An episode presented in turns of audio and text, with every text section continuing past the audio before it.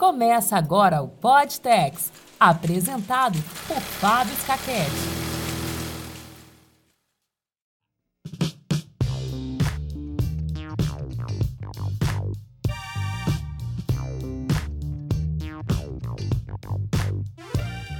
Seja bem-vinda, Naomi. Eu queria muito agradecer a sua presença, a sua participação aqui de pronto atendimento a estar tá hoje desenvolvendo esse papo no Podtex. É, hoje a gente vai falar um, um pouco a respeito sobre um, o assunto que você trabalhou na sua tese, que é conforto, que é um assunto muito complexo e muito difícil de entender. Né? Para quem já é da área, já é um assunto difícil. A gente estava falando aqui da, da sua tese, da complexidade. E para quem não tem ideia, então eu creio que seja mais difícil ainda, né? Então o objetivo é trazer um pouco hoje esse assunto para a gente conversar, para as pessoas terem um, uma, uma ideia né, de como que é uma avaliação do conforto. Né? Obrigado, Naomi. Ai, Fábio, eu que agradeço, né? Queria dizer para você muito obrigado pelo convite. É sempre bom a gente estar tá conversando assim sobre um assunto, né, que muitos discutem, mas não tem uma definição certa, que é em relação ao conforto do vestuário. Até na, quando eu estava terminando também a, a, minha tese, eu fiquei pensando, né, como, como eu trabalhei com, com PCMs, né, materiais de mudança de fase, e eu fiquei pensando né, em como que eu poderia juntar isso de uma forma que eu conseguisse fazer uma avaliação. Né? E, e eu fiquei numa, num pedacinho pequenininho assim do conforto, né? Porque quando a gente fala de conforto, é, é uma área muito complexa, muito ampla que os autores trazem, né? Eu acho que seria legal, de repente, a gente começar por aí, né? O, o como que é o, o, o conforto total, assim, né, digamos assim, o conceito mais amplo e, e, desmembrar um pouco isso em áreas, né? E minimamente comentar um pouquinho dessas áreas, até para a gente entender melhor o seu trabalho. Então, Fábio, na verdade eu só estudei dois, é, vamos dizer assim, dois itens, né, da área do conforto. Do que abrange porque... o que é conforto, né? Do que abrange, sim, do que abrange o que é conforto, porque a gente fala em conforto no vestuário, a gente está discutindo muitas vezes no conforto ergonômico, né, que é o vestir, é, a roupa, que é o uso dela, né, é, de maneira mais é, ergonômica mesmo em relação ao corpo, né, qual que é a interferência da, da roupa em relação ao corpo. Eu acho que, que assim, o, o, conforto ergonômico é o que mais é estudado no Brasil, né? Que eu acho que é o que nós mais mesmo vemos estudo, não é? Sim, porque eu acho, assim, no Brasil como um todo, o conforto, ele é pouco estudado, né? E a área hoje que eles estão explorando mais é o conforto ergonômico. Porque entra dentro da modelagem do vestuário, né? Tem muito a ver com o desenvolvimento do produto, né? Em si. Sim, Sim, com a parte eh, antropométrica, né, das medidas do corpo, o, o que, que isso influencia, né, no caimento e no, na sensação de conforto quando a pessoa ela veste, né, o produto. É, é uma parte bem, bem pesquisada realmente aqui no Brasil. Mas além do conforto ergonômico, a gente tem o conforto sensorial, né, que foi a pesquisa que eu fiz. Certo. Mas espera aí, antes do conforto sensorial, tem o conforto psicológico. Tem conforto. Que é o que a Lívia está estudando. Né? Isso. Né? Que é mais complexo ainda de conseguir uma definição para isso, né? É porque é muito subjetivo, né? E é muito pessoal também o conforto psicológico, né? É muito individualizado, depende da sensação que cada pessoa, né, que cada indivíduo tem ao vestir ou ao visualizar um produto têxtil. É, eu eu respondi a pesquisa da Lívia lá, eu fiquei assim viajando nas perguntas, né? Porque tem a questão também do, dos códigos, né, que a roupa passa para a sociedade e como que você se sente com aquela roupa. É, e eu e assim, é uma coisa muito complexa, né? É, que, que a Lívia eu acho que ela está tentando fazer um um formulário, né? Então ela está fazendo uma análise fatorial, né? Então ela traz o mesmo assunto de, de formas diferentes, né? De, de se perguntar, para ver se você consegue convergir aquilo para uma teoria, né? E é assim, eu achei muito legal, mas muito complexo também de estudar. É, é muito complexo, sim. Não, não é fácil a parte psicológica, né? A pessoa tem que estar tá bem atenta aos detalhes, né? Que a pessoa, quando ela responde, o que, que ela quis dizer com aquilo, né? Apesar de ser um questionário objetivo, ele é muito subjetivo também, né? A resposta da pessoa. Uhum. E às vezes também o que pode interferir é o estado de espírito da pessoa quando ela responde, né? Naquele momento. Porque é um fator psicológico. Às vezes ela não tá de bom humor, então aí ela.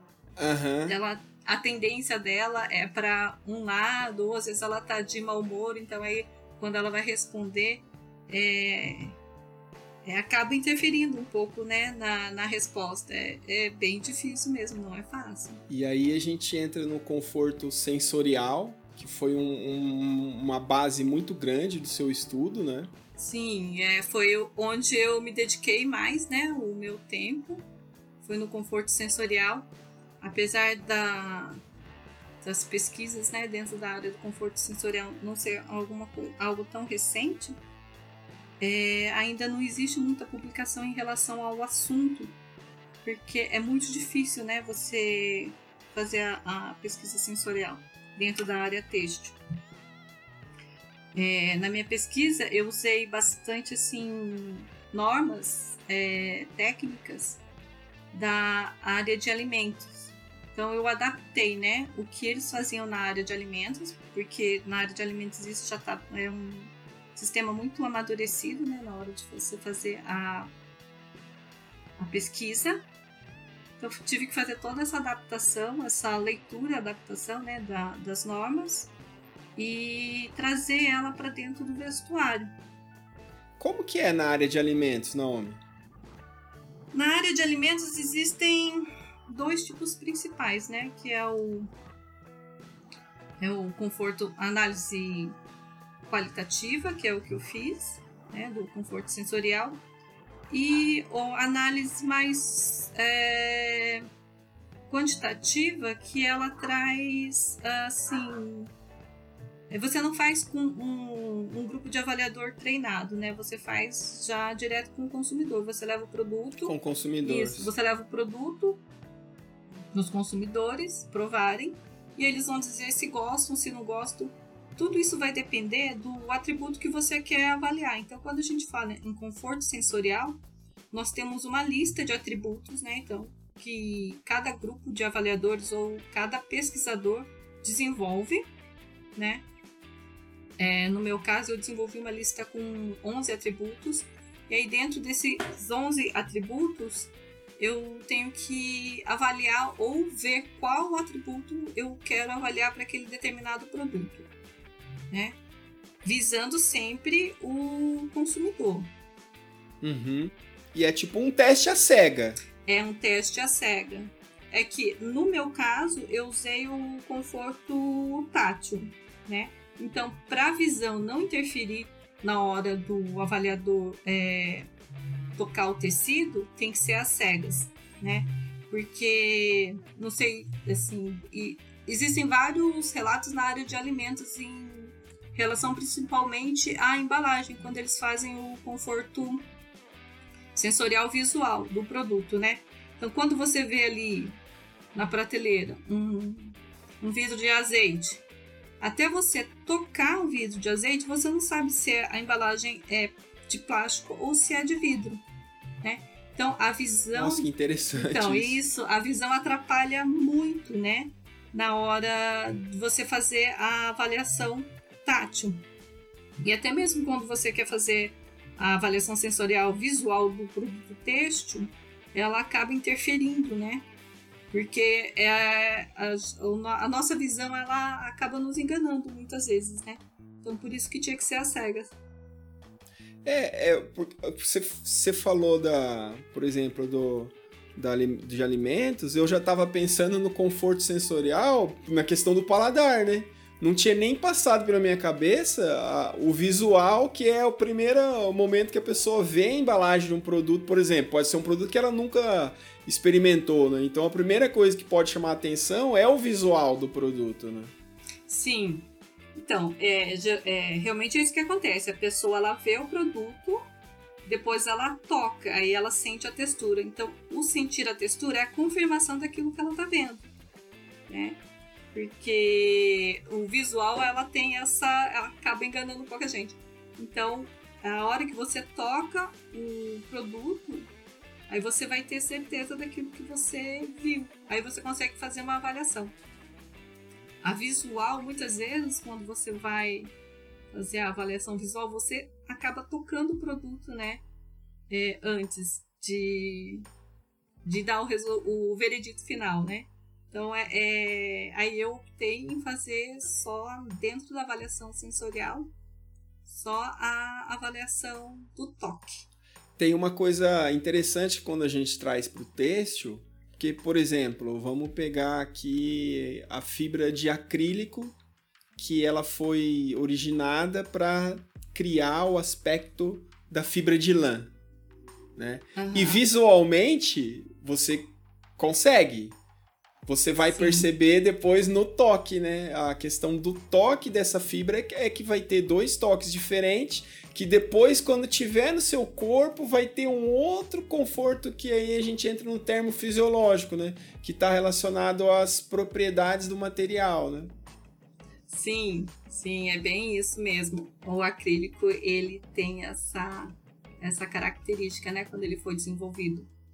É, mas se você pensar assim, quando você vai nas lojas para é, comprar um tecido, você compra um tecido lá que a, as vendedoras chamam de o toque de seda, né? Que é um tecido geralmente de poliéster que ele tenta aproximar o mais próximo possível de um toque, da sensação do toque da seda, né?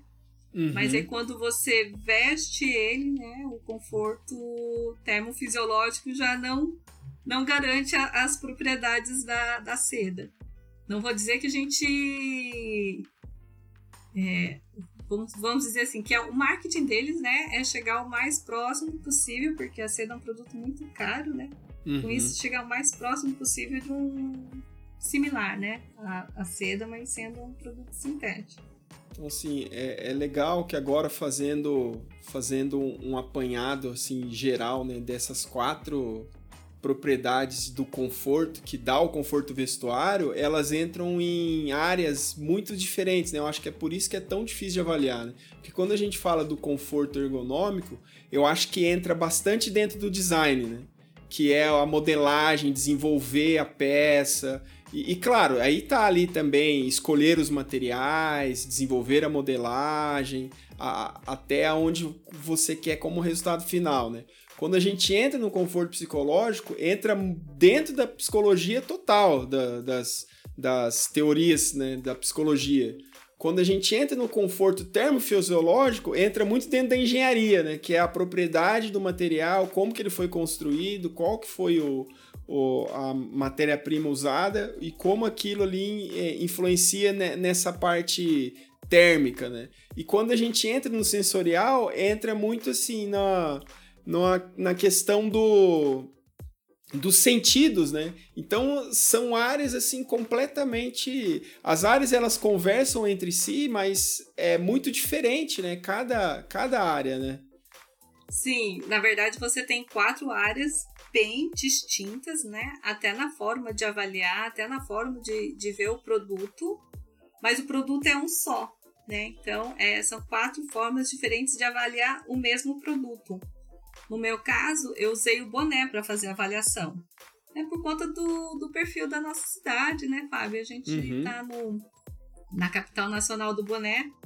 Aí eu usei o, o boné como produto, né, a ser avaliado e fiz duas, dois tipos de avaliação, de avaliação. Então, eu fiz avaliação sensorial, né? Dentro da avaliação sensorial do boné, eu usei o bidimensional, que é só o tecido primeiro, uhum. e depois fiz a avaliação do produto acabado, né? Como o boné é algo pequeno e ele é um produto estruturado, então achei que dava para a gente fazer uma avaliação às cegas sem comprometer muito o resultado, né? E depois eu fiz a avaliação termofisiológica, né? É, fazendo o, teste do vestir, né? Então, com essas, na verdade são duas formas de avaliar, mas dentro da análise sensorial usei dois, dois tipos de, de produto, né? O bidimensional e o tridimensional para fazer a avaliação, tentando chegar a um resultado e ver se é, o resultado ele seria próximo ou parecido, né? Dentro da avaliação bidimensional e tridimensional têxtil, eu consegui resultados muito próximos, né? Agora, a hora que eu entrei no termo fisiológico, alterou um pouco, porque eu fiz o teste físico com um grupo de jovens, né? Eram certo. rapazes. E aí tinha que fazer a avaliação e eles tinham que dar a sensação, por mais que fosse assim, a sensação em relação ao conforto termofisiológico na hora que eles estavam assim pedalando, por exemplo, é, ficou um pouco diferente porque é, a, o aspecto físico do tecido influenciou na avaliação. Agora, quando é, eu fiz a avaliação tátil, era só o tocar ali, então não, não houve alteração né, do, do, do avaliador em relação ao, ao produto. Não sei se deu para Não, claro. entendi, mas assim, é, quando a gente pega então no, no conforto sensorial ali, a primeira coisa você precisa treinar então, né? As pessoas elas precisam ser treinadas para conseguir, é, para entender quais são os atributos que elas vão avaliar, né? E, e dentro desses atributos, é, elas darem a resposta que é esperada para aquele atributo, né? Então, é como é, você então seleciona alguns tecidos que vão dar as diferenças, assim, da, digamos, dos níveis de cada atributo para a pessoa entender o que é aquele atributo, né? Eu vou fazer, eu vou falar, comentar um pouquinho o, vamos dizer assim, o passo a passo que eu usei para fazer a, a, avaliação, é, análise sensorial do produto. Primeiro, eu selecionei um grupo grande, tinha cerca de 60 pessoas, que é o que a norma fala. Então eu fui seguindo à risca tudo que a norma de alimentos ela dizia em relação a selecionar um grupo de avaliadores, né? É, primeiro eu tinha, eu tinha, que entender se eles tinham algum tipo de acuidade tátil. Se eles. É porque às vezes a pessoa sente, é, toca uh, o produto têxtil, mas não sente nenhuma diferença. Então, isso, isso, depois eu quero fazer uma pergunta sobre isso, certo? Tá, então na primeira rodada eram 60 pessoas né? É, eram estudantes e alguns técnicos lá da universidade. É, eles avaliaram cerca de 60 a 70 vezes o tecido com pouca diferença e eles tinham que distinguir. Então, eu fiz três, isso também às cegas, né? Três amostras, uhum. duas eram iguais e uma eram diferente. E eles tinham que perceber qual que era a, a, a amostra que era diferente. Muitos não conseguiam. Certo. É, distinguir a diferença. E eram, é, assim, é, diferenças bem subjetivas. Eu peguei, por exemplo, uma malha uma malha 100% algodão, uma era fio 30 e a outra não era, né? Aí a, a, a, o avaliador ele tocava e às vezes ele assinalava o produto que já tinha um igual dentro da, da dos três da tríade que eu escolhi para fazer essa avaliação, essa seleção. Nisso já caiu assim uma boa parte, só ficaram 20 é, avaliadores no final dessa fase. Aí depois disso, nós desenvolvemos o léxico têxtil. Que seria o quê? O léxico é um conjunto de atributos, né? Independente. É, é como se fosse um dicionário, né? Então, o léxico para avaliação sensorial têxtil, eu fiz com esse grupo de 20 é, voluntários que conseguiram é, perceber a diferença entre as amostras. Daí nós fizemos, nossa, essa parte foi bem assim, levou algum tempo, porque o grupo é que tinha que decidir, então eu só ficava mediando, era é, um, é o léxico desse grupo, né? Então é esse grupo que uhum. desenvolveu uhum. esses atributos para fazer a avaliação. Então a gente faz a triagem qualitativa e depois faz a triagem quantitativa. E nisso finalizou em 14, em 11 atributos. E de, depois você faz toda uma análise estatística em cima disso, né? Sim, sim. Eu usei PCA, usei análise geométrica no primeiro momento e depois eu fiz a. Usei outros métodos estatísticos né, para poder finalizar. Não, não é tão rápido esse processo. Então, esse grupo eles desenvolveram né, um léxico que eu chamo de léxico inicial com 16 atributos.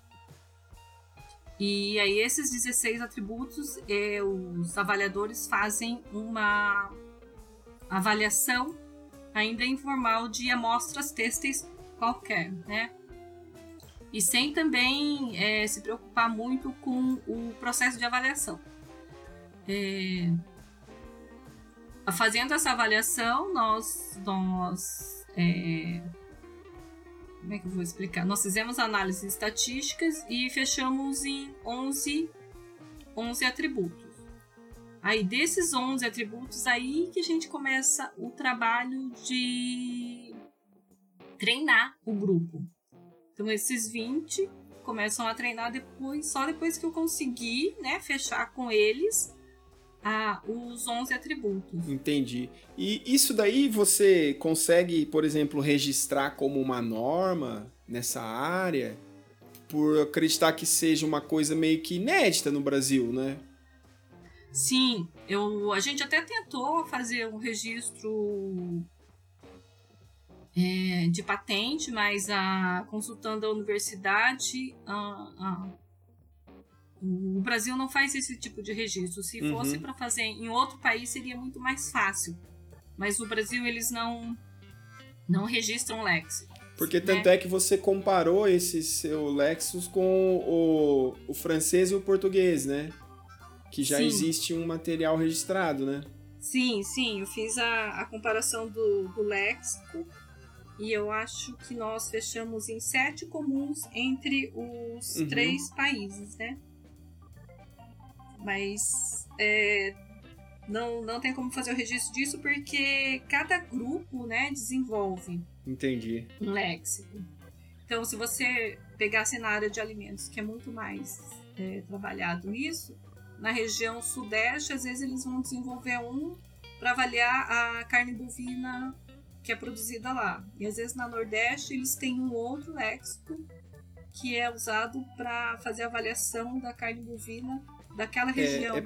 Então, muitas vezes é dispendioso fazer o registro, né, sendo que é algo que pode ser considerado regional. É né? porque isso daí também, é, a questão regional é por por estar tá relacionado talvez ao, ao que é, quais atributos são mais importantes para aquela região, né? O que que ela, talvez o que que ela considera mais importante na peça, né? Por assim dizer, no vestuário, né? O que que a, que remete, o tipo de sensação, né? Sim, a gente também tem um, um, por exemplo, as condições climáticas também são diferentes, né? Então. É, nossa, ainda mais no Brasil, né? Que é Sim. continental. É, e aí às vezes numa determinada região eles dão mais importância para a sensação do toque gelado, né? Do tecido, o, do, do toque mais liso do tecido, que às vezes na região sul? Então isso também é, depende muito dos aspectos culturais de cada região. E, e aí a minha pergunta vem assim, como que porque é uma coisa complexa, né? Você tem que trazer um grupo de pessoas, tem que ver a sensibilidade que essa pessoa ela vai ter para ela conseguir identificar as diferenças, os atributos, os níveis. E como que você transporta isso? Eu acho que o grande desafio é como que você passa isso depois para o seu consumidor final, né? Para ele ter essa percepção, porque isso vai acabar sendo uma percepção de qualidade do produto, né? Sim, sim. É, essa é a fase que eu considero mais difícil, que eu ainda não desenvolvi isso no, durante a pesquisa, né? Que era pegar o resultado do, da avaliação e desenvolver um produto em cima do resultado. Porque o que eu fiz? Eu peguei um produto já existente na nossa região que é produzida lá, é, o tecido e depois o boné, né, na forma tridimensional e só fiz a avaliação. Então eu só julguei um produto, né?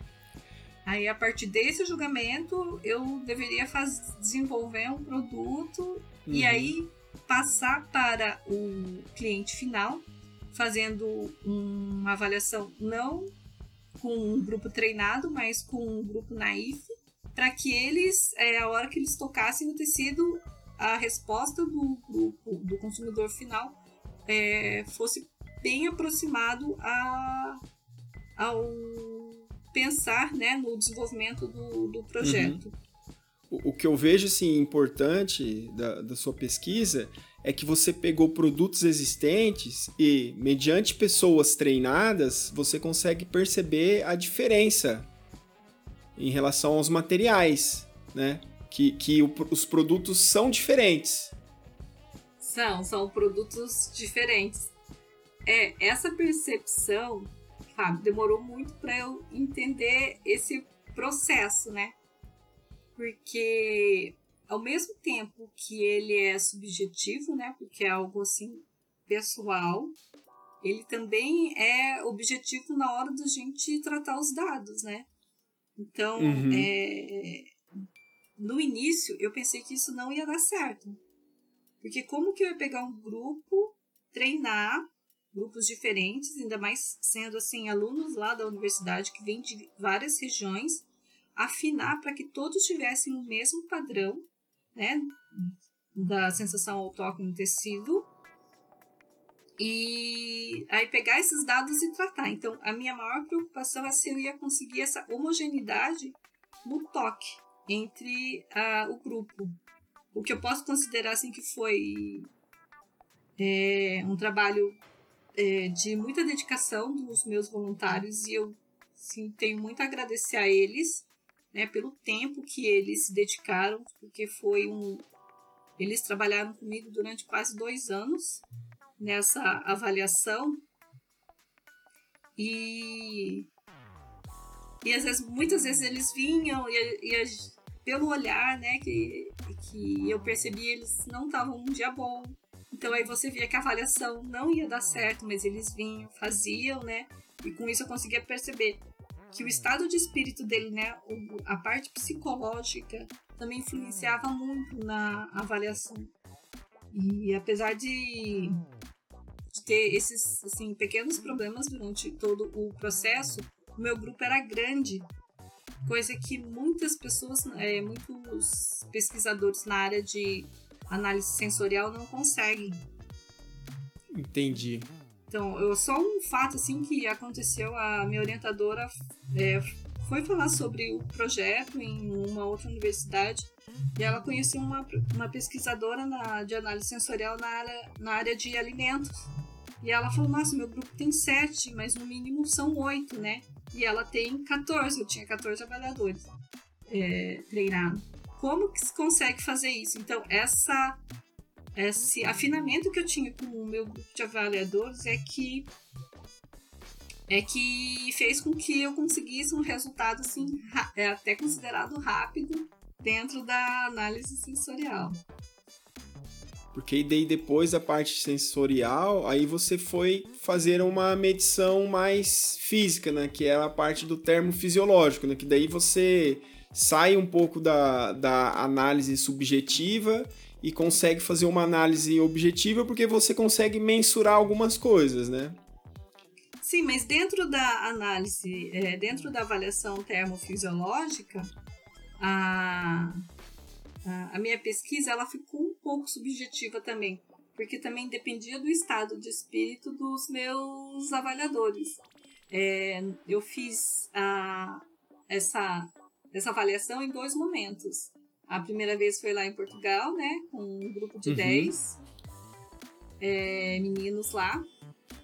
E eles tinham que pedalar, né, fazer um esforço, o teste físico, com um esforço físico no início brando e depois um pouco mais é, robusto, né, com um pouco mais de resistência física. E o ambiente não era um ambiente agradável, né? Se você pensar no conforto, o ambiente também influencia, né? No, Sim.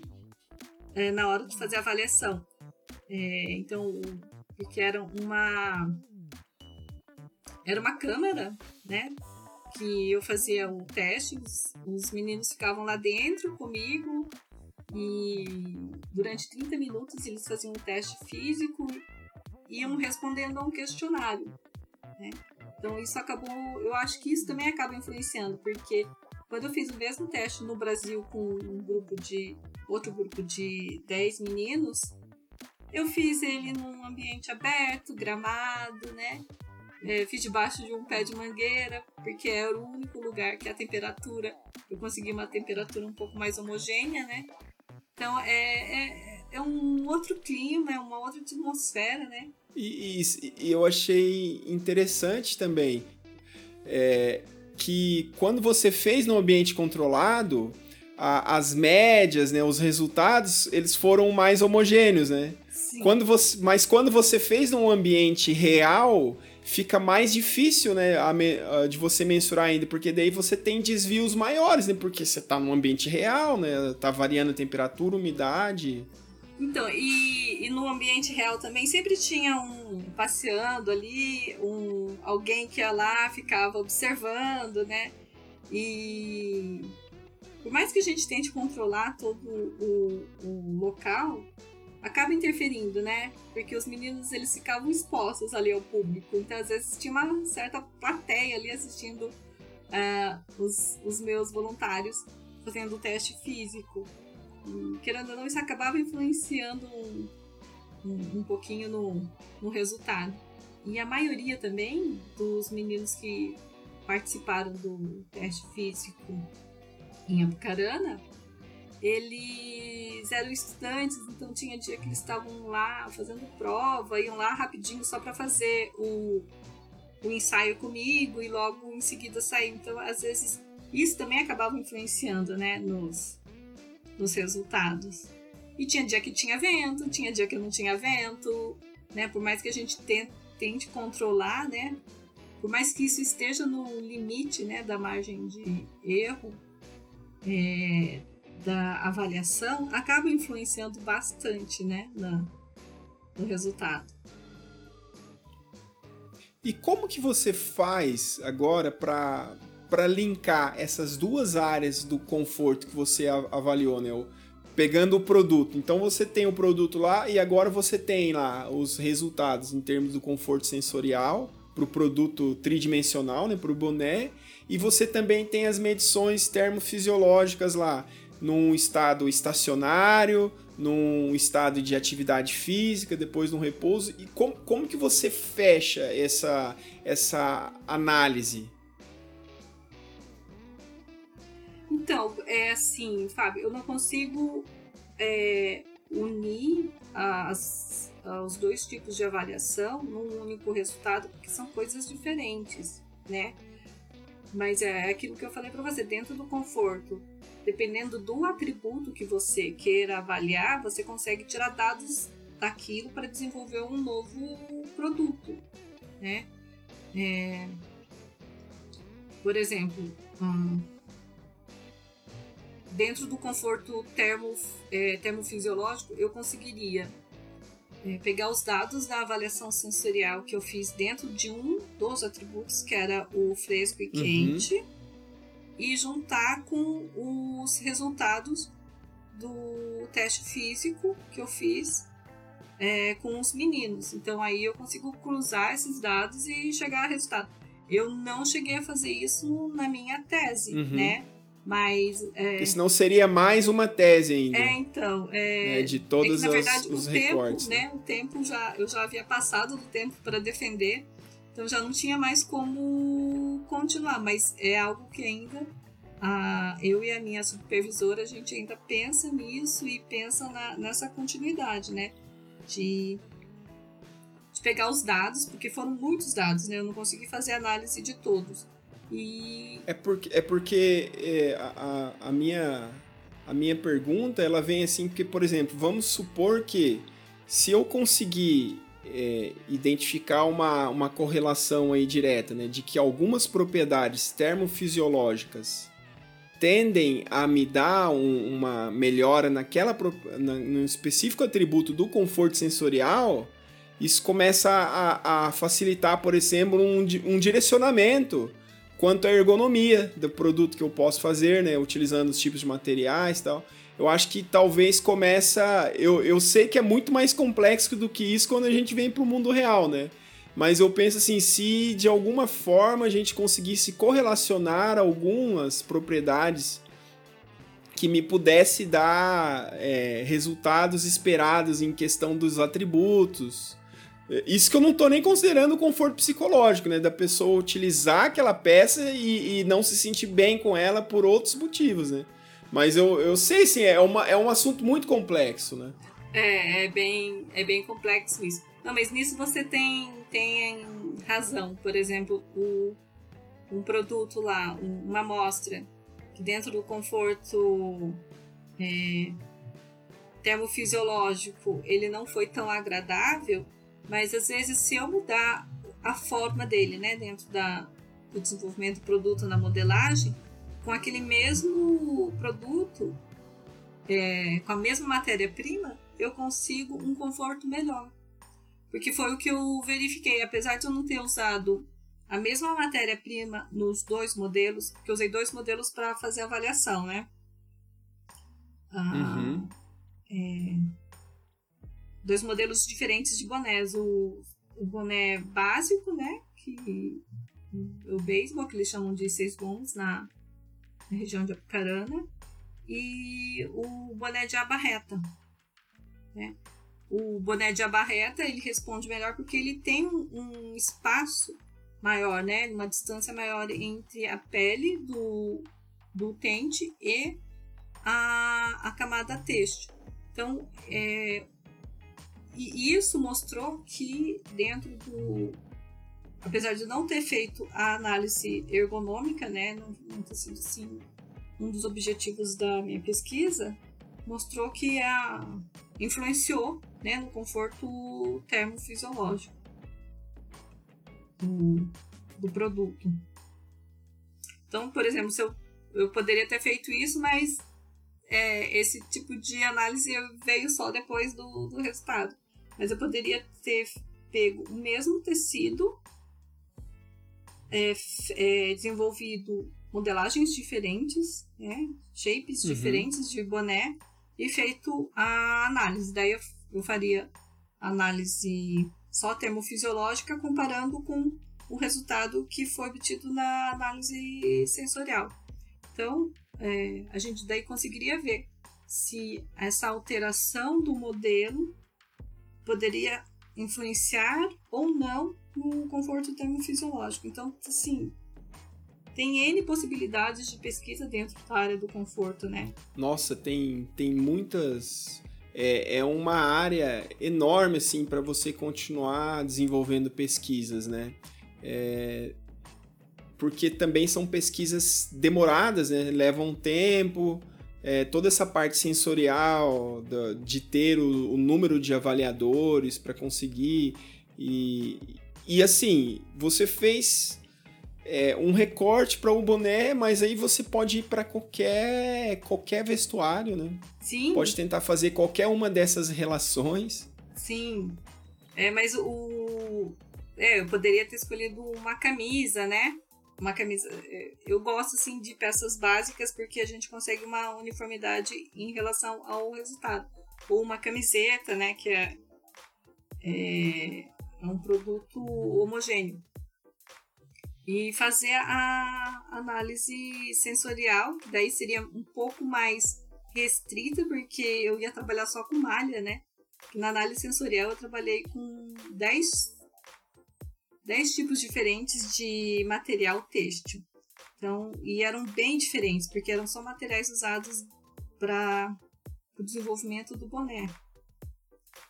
E aí eu não consigo também uma homogeneidade em relação ao resultado, fazer uma comparação é, entre eles, porque a análise sensorial ela faz a avaliação, mas ela é bem assim para perceber pequenas nuances, né? No meu caso, as diferenças uhum. eram bem grandes entre uma amostra e outra, né?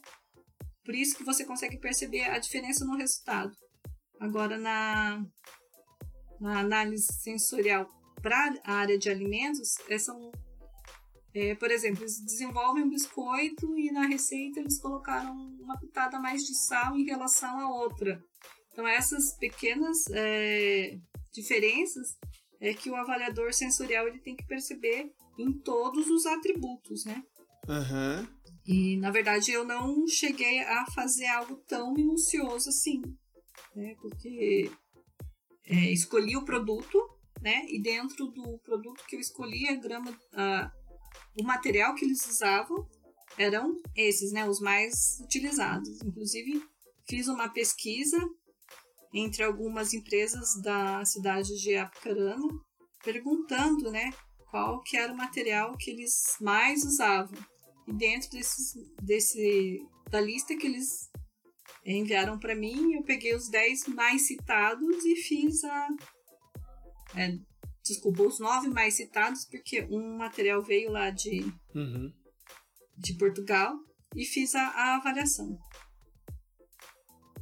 É, e o complicado também é que, por exemplo, se você sai de um, de um tipo de vestuário para o outro, você teria que fazer um, um, uma ampliação desse treinamento, né? Porque mudaria drasticamente o tipo de tecido, e aí, assim, para você perceber essas nuances, você tem que ir complementando o treinamento, né? Sim, é, e nisso você tem, tem razão, né? Não, não tem como usar o mesmo grupo, né?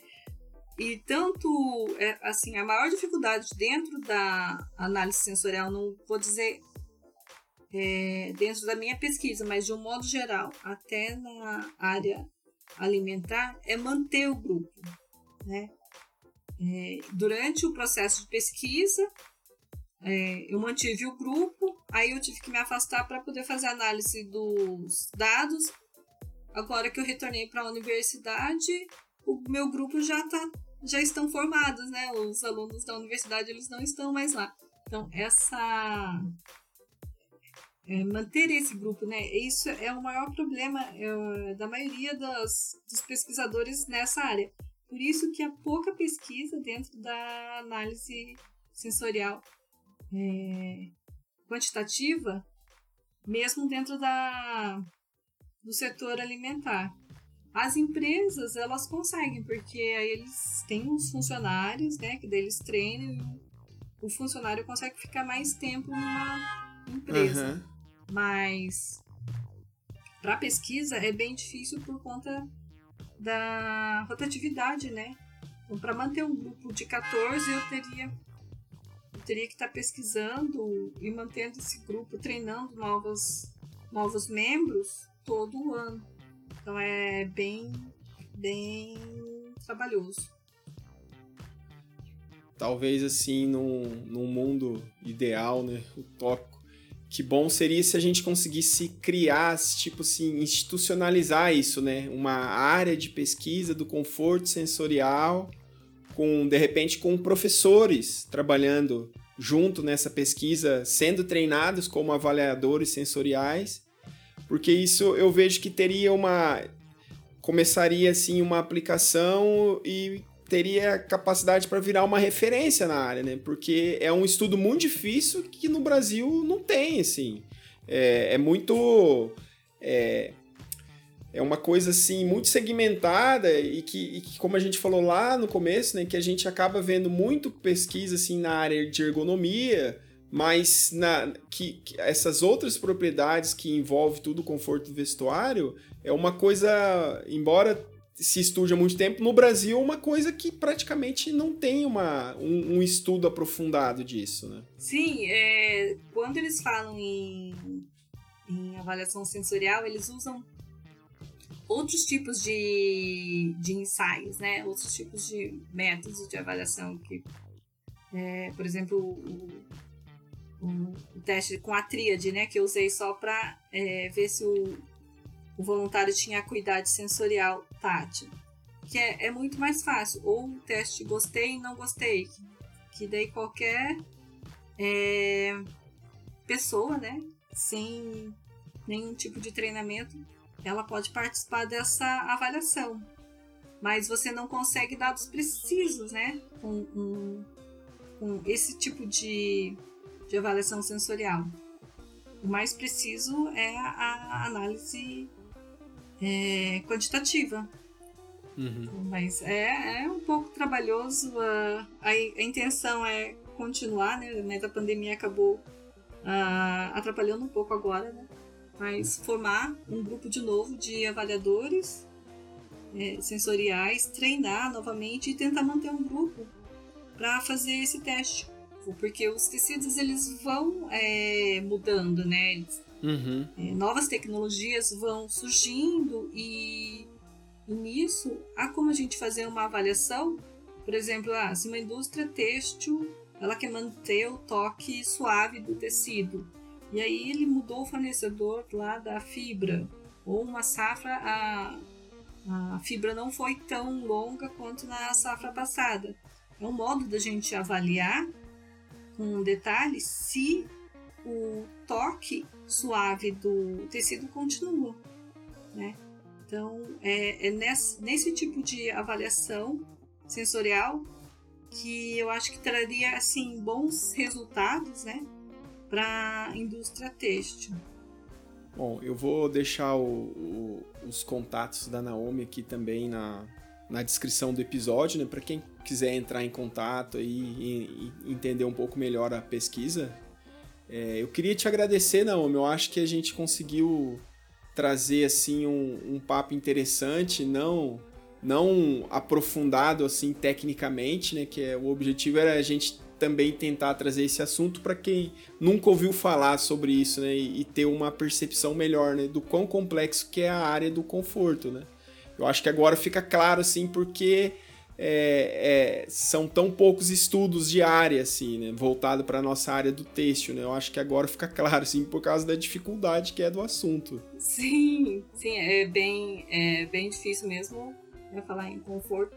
Até mesmo quando se é, se vê pesquisa dentro da área do conforto termofisiológico é mais aplicado para a área dos esportes, né, que a gente vê bastante, mas não para o uso da roupa no cotidiano, né, é, é bem, assim, é pouco estudado, né, pelo é, produto do dia a dia análise do, do, conforto sensorial geralmente é mais para as roupas técnicas, né? Mais, mais com um, uma pesquisa mais é, técnica voltada na, na parte têxtil. Então, Fábio, também gostaria de agradecer né, pelo convite. Não sei se consegui esclarecer muito, porque o assunto é bem vasto. Foi ótimo. É, pra gente conversar assim uma hora. A gente poderia ficar assim a tarde toda falando sobre isso, porque tem, tem vários aspectos do conforto que a gente pode tratar aqui, né? É verdade. E eu vou aproveitar para agradecer ao pessoal que participou, porque eu trabalhei com mais de 80 pessoas nessa, nessa pesquisa. Caramba! né? E sim, se não fosse por eles, eu não não conseguiria, né? Terminar, fazer, é, atingir os objetivos do, da minha pesquisa. Então, é, eu agradeço muito a eles e a, na hora da gente desenvolver né, alguma pesquisa científica, eu sempre imaginava assim, um cientista sozinho numa sala fechada, né, e pesquisando mas muito pelo contrário, a gente precisa muito das pessoas para para desenvolver a pesquisa, porque a, a, maioria das pesquisas elas são voltadas para elas, né, para um, um, usuário final, para um utente final. É isso então, Naomi. Eu espero que vocês tenham gostado deste episódio. A gente vai ficando por aqui. Tchau!